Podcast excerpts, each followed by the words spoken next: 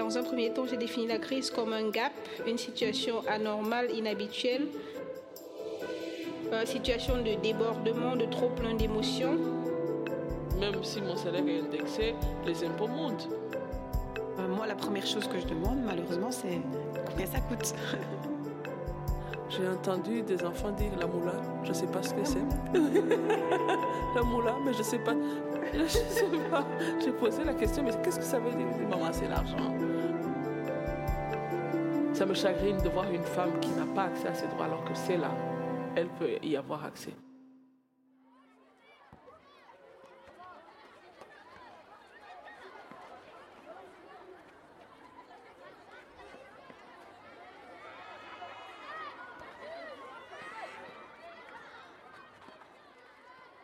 Cette question de succession est une question qui divise beaucoup les familles, que ce soit des frères utérins ou des frères consanguins.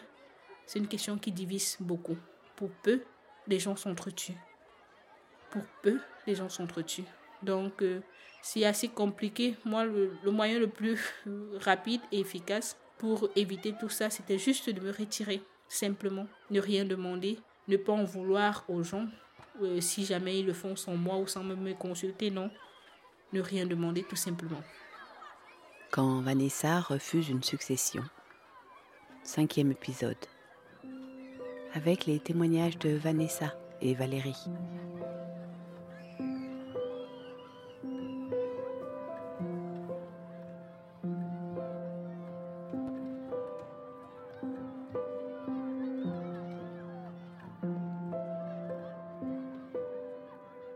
Vanessa Toumini, doctorante à l'université de Mons. Je suis une Camerounaise, père camerounais, mère camerounaise. Je me suis spécialisée dans les questions de lutte contre les violences conjugales en migration, ici en Belgique francophone. Euh, j'ai été motivée par plusieurs histoires personnelles et plusieurs facteurs sociétaux et culturels qui m'ont poussée à m'investir dans ce combat.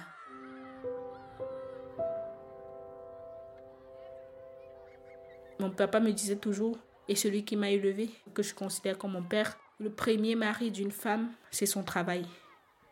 L'autre viendra, mais comme complémentaire, mais il doit pas être ta raison de vivre, que sans lui, ta vie n'a plus de sens, non. Le premier mari d'une femme, c'est son travail. Et au pays, c'est pareil, j'essaye que les femmes comprennent qu'elles ne sont pas la propriété des hommes. Ils sont égaux. Et qui me vaut aussi euh, la casquette féministe, parce que je veux faire comme les blanches, entre guillemets, parce qu'on estime que je veux désacraliser la culture africaine qui dit que l'homme est le maître.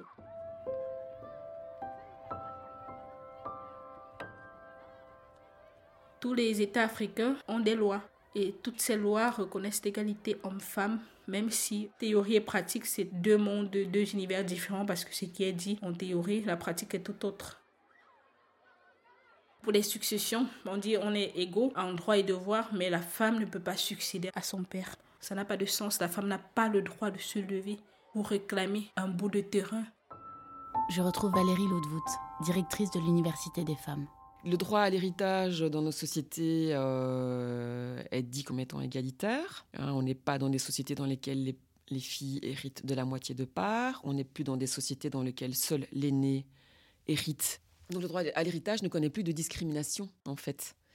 Mais il ne connaît pas de discrimination à partir du moment où la personne est décédée. Du droit de son vivant, on a le droit de euh, donner l'argent à qui on veut, avec ce qu'on appelle une part réservataire. Voilà, c'est toujours la, fameuse truc, euh, si tu fais ça, je te déshérite. Ben non, on ne peut pas déshériter ses enfants. On peut tout claquer de son vivant, c'est une manière de déshériter ses enfants. Euh, et on peut, de son vivant, donner plus à l'un qu'à l'autre. Mais il y a une part, normalement, en tout cas dans l'héritage, dans ce qui passe après décès, qu'on ne peut pas donner de manière euh, inégalitaire.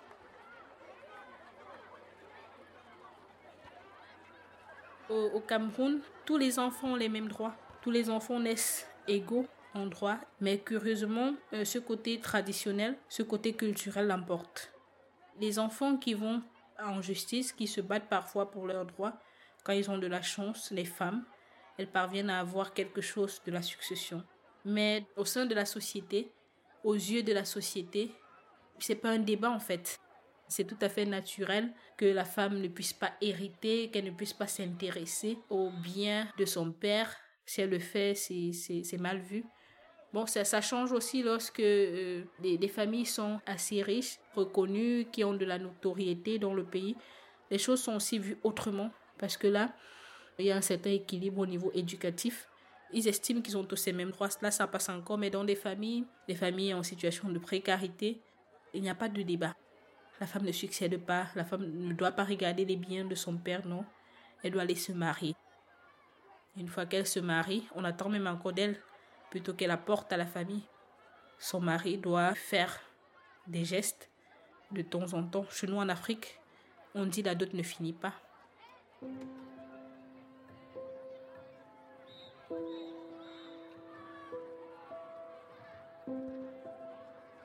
En écoutant Vanessa, je pense à un essai dans lequel je me suis plongée avant de la rencontrer.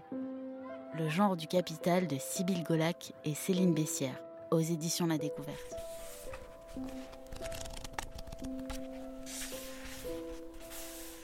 Aujourd'hui, les sociétés occidentales semblent avoir pris en charge la question de l'égalité de salaire entre hommes et femmes à coup de loi sur l'égalité professionnelle. Hélas, quand bien même les femmes seraient payées à travail égal, salaire égal, tout ne serait pas résolu. Il existe une inégalité économique entre femmes et hommes qui sort des radars de la plupart des statistiques et des politiques et qui pourtant structure et condense le destin socio-économique des individus et se transmet d'une génération à l'autre. Pour la mesurer, il faut s'intéresser non plus seulement aux revenus, mais aussi au patrimoine. Au niveau individuel, ce qui est désigné par les termes de patrimoine, de richesse ou de capital est tout ce que possède une personne à un moment donné. En pratique, cela peut être des terres, des biens immobiliers, des actifs financiers ou encore des entreprises. L'exploration de l'inégalité patrimoniale entre les hommes et les femmes a reçu récemment davantage d'attention. Les quelques analyses statistiques disponibles montrent que partout dans le monde aujourd'hui, les hommes possèdent davantage de richesses que les femmes. Dans les familles d'entrepreneurs, euh, de, PME, comme on appelle ça en Belgique, hein, de petites et moyennes entreprises, effectivement, les entreprises, c'est plus de père en fils que de père en fille, ou que de mère en fils et que de mère en fille. Donc c'est clair qu'il y a une transmission euh, patrimoniale, hein, et pas matrimoniale. Euh, on compte assez peu de femmes qui ont repris des entreprises familiales. Et là aussi, il faudrait voir la place dans la fratrie. Est-ce qu'il y avait des frères Ou est-ce que c'était juste... Mon expression n'est pas heureuse. Ou est-ce que c'était juste des sorries, si on peut dire, et pas des fratries? Le problème de la, succession au Cameroun ou en Afrique est intimement lié au système patriarcal. Dans la plupart des familles, la plupart des ethnies, la femme ne succède pas à son père.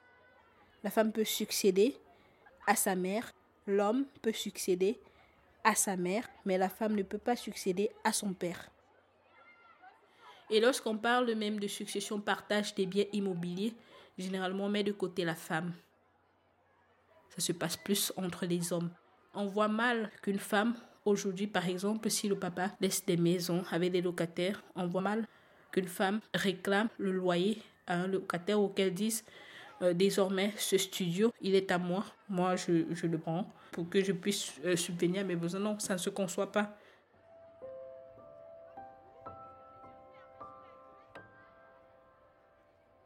Et ça, euh, je pense que Françoise Héritier le disait dans un de ses tomes féminins masculins. Elle avait lu une étude dans laquelle on disait que déjà aux études, euh, et déjà parfois dans l'achat des jouets. Les jouets des garçons coûtent plus cher que ceux des filles, et donc les garçons commencent déjà à être nantis à ce moment-là davantage que les filles. Dans l'effectuation des petits travaux domestiques qui commencent très tôt, les garçons reçoivent plus rapidement de l'argent de poche en rétribution que les filles. Dans les babysitting qui vont arriver par la suite, les garçons gardent moins gratuitement des enfants de la famille que les filles pour aller plus faire de babysitting payant d'enfants euh, externes. Dans la question euh, des études, les garçons vont être plus dotés pour faire leurs études, notamment en dons de matériel informatique, qui sont évidemment des outils masculins et des outils hein, que les garçons estiment euh, indispensables à leur cursus et que de toute façon tout l'ensemble du social dit aujourd'hui que c'est indispensable. Hein. Donc voilà, donc on voit comment ça se met en place. Euh, très tôt. Claire Gavret avait fait une étude là-dessus, hein, sur l'argent de poche, en fait, et l'argent des petits, des petits travaux déjà faits pour, pour les filles. Et donc, voilà, il y a effectivement la perpétuation de manière générale oui, de ce qu'on appelle, de manière un peu culturelle, comme ça, le privilège hein, des garçons au détriment des filles. Euh, même si évidemment des choses ont bougé et qu'on a aujourd'hui, y compris nombre de pères qui encouragent fortement leurs filles à faire des études aussi bonnes que leurs fils.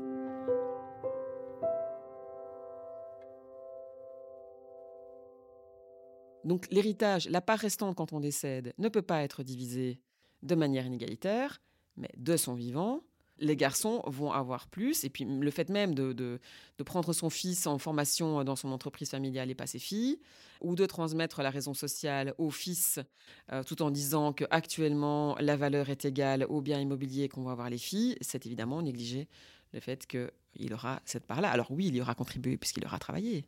Mais en même temps, il reçoit la part du gâteau qui continue à faire de l'argent. C'est bien ça le capital. C'est pas le fait de recevoir uniquement de l'argent, c'est le fait de recevoir de l'argent qui va de lui-même continuer à faire de l'argent. Sybille Golac et Céline Bessière écrivaient aussi ceci.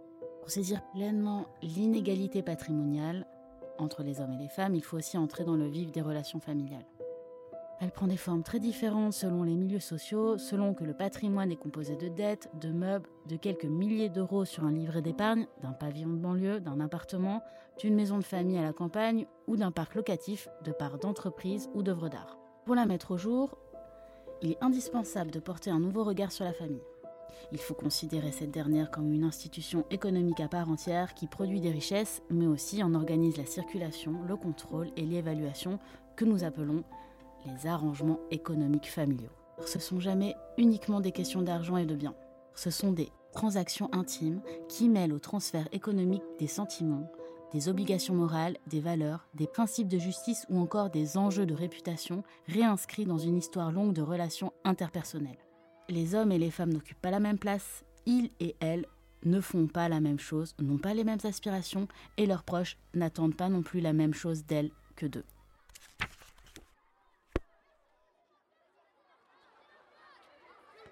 Mon papa avait officiellement deux épouses, euh, ma maman et sa coépouse à la maison, comme enfants légitimes, nous sommes 10, mais à l'extérieur, ils sont plus de 20. Même s'ils sont naturels ou adultérins, ils ont aussi des droits. Donc, au niveau de, la question de la succession, c'est encore plus compliqué parce que même si les enfants, ceux qu'on va considérer de la maison, partagent des biens entre eux, demain, les autres pourraient venir réclamer, ça c'est clair, et c'est leur droit. Donc, pour me détacher de tout ça, pour éviter euh, tous ces maux de tête et pour euh, être plus prévenante et prévoyante, j'ai dit non, je veux pas entrer dans ces choses-là. Euh, la vie a voulu que je sois à une certaine position sociale. Si ça n'avait pas été le cas, je ne pense pas qu'on m'aurait contacté. Et je leur ai tout de suite dit tout ce qui concerne les biens partagés entre vous. Je ne viendrai jamais réclamer quoi que ce soit. Parce que tout ça, ça vient avec des problèmes on va te donner un bout de terre aujourd'hui, venant du papa, du moins ce que papa a laissé aujourd'hui, et demain ça fera des problèmes. Donc là, je ferme totalement cette porte de la succession. Déjà pour mon bien-être psychologique, physique, spirituel aussi. Comme ça, je sais au moins ce que on ne viendra pas me combattre parce qu'on estime que j'ai un bout de terrain que le papa a laissé. Et surtout que de son vivant, déjà, j'étais assez autonome. J'ai dit non, moi, ma richesse, je vais la construire moi-même. Je ne vais pas puiser dans ce qu'il a laissé. Il m'a laissé le, plus grand héritage, c'est-à-dire l'éducation. Et je ne sais pas ce que je vais demander de plus. Il m'a donné les moyens de me battre par moi-même. Mais lui, m'a appris à pêcher et je crois que je m'en sors bien.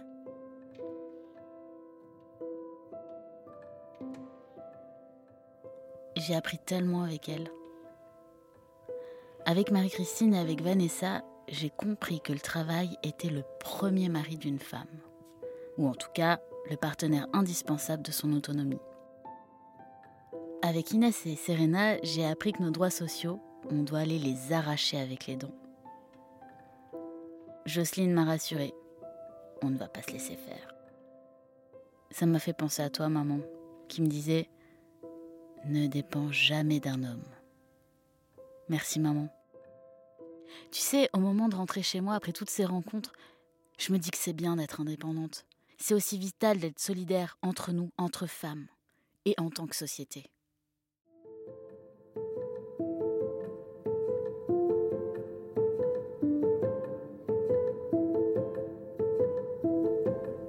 De l'argent à elle est une série de podcasts produite par le média féministe belge Axel et le mouvement d'éducation permanente féministe Vie féminine.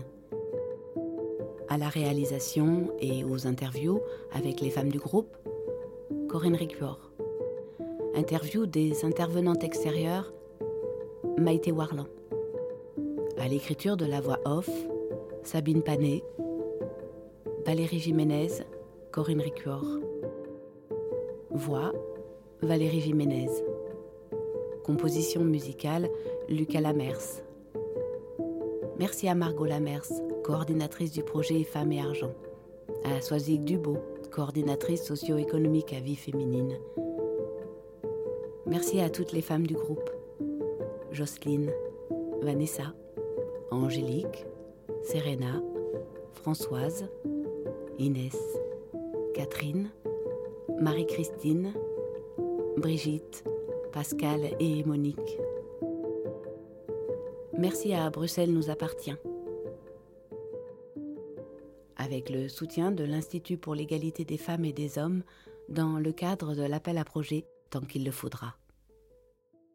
Pour plus d'infos, www.axelmag.be